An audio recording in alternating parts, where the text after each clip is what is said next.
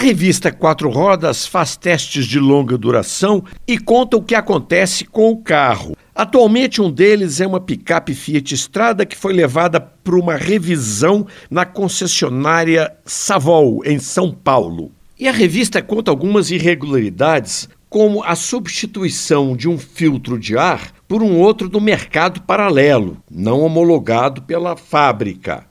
Teve a empurroterapia de uma lubrificação de partes móveis. Sabe-se lá o que vem a ser isso. E o rodízio de pneus feito de maneira errada, pois os traseiros não foram em X para a dianteira, mas a cereja do bolo foi um dos itens cobrados da revista Aplicação de Verniz do Motor.